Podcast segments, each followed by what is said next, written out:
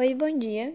Eu sou Isabela dos Reis e a nossa aula de hoje vai ser sobre técnicas básicas para observação microscópica de microorganismos e a gente vai começar por preparando os esfregaços para a coloração. Mas o que seria o esfregaço? O esfregaço é a matéria em que nele vai haver a presença de bactérias que vão ser espalhadas sobre uma lâmina. Depois de espalhado, tem que haver a fixação da amostra, que pode ser feita por meio de temperatura ambiente utilizando o bico de Bunsen ou por meio do álcool metílico.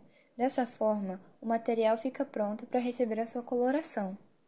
Para fazer a coloração, podemos utilizar corantes básicos ou corantes ácidos.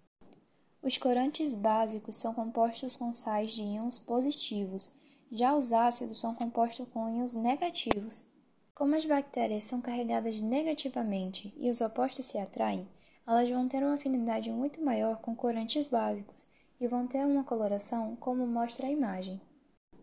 Já o ácido, que é negativo como a bactéria, ele as repele, dando uma coloração negativa, como mostra essa segunda imagem.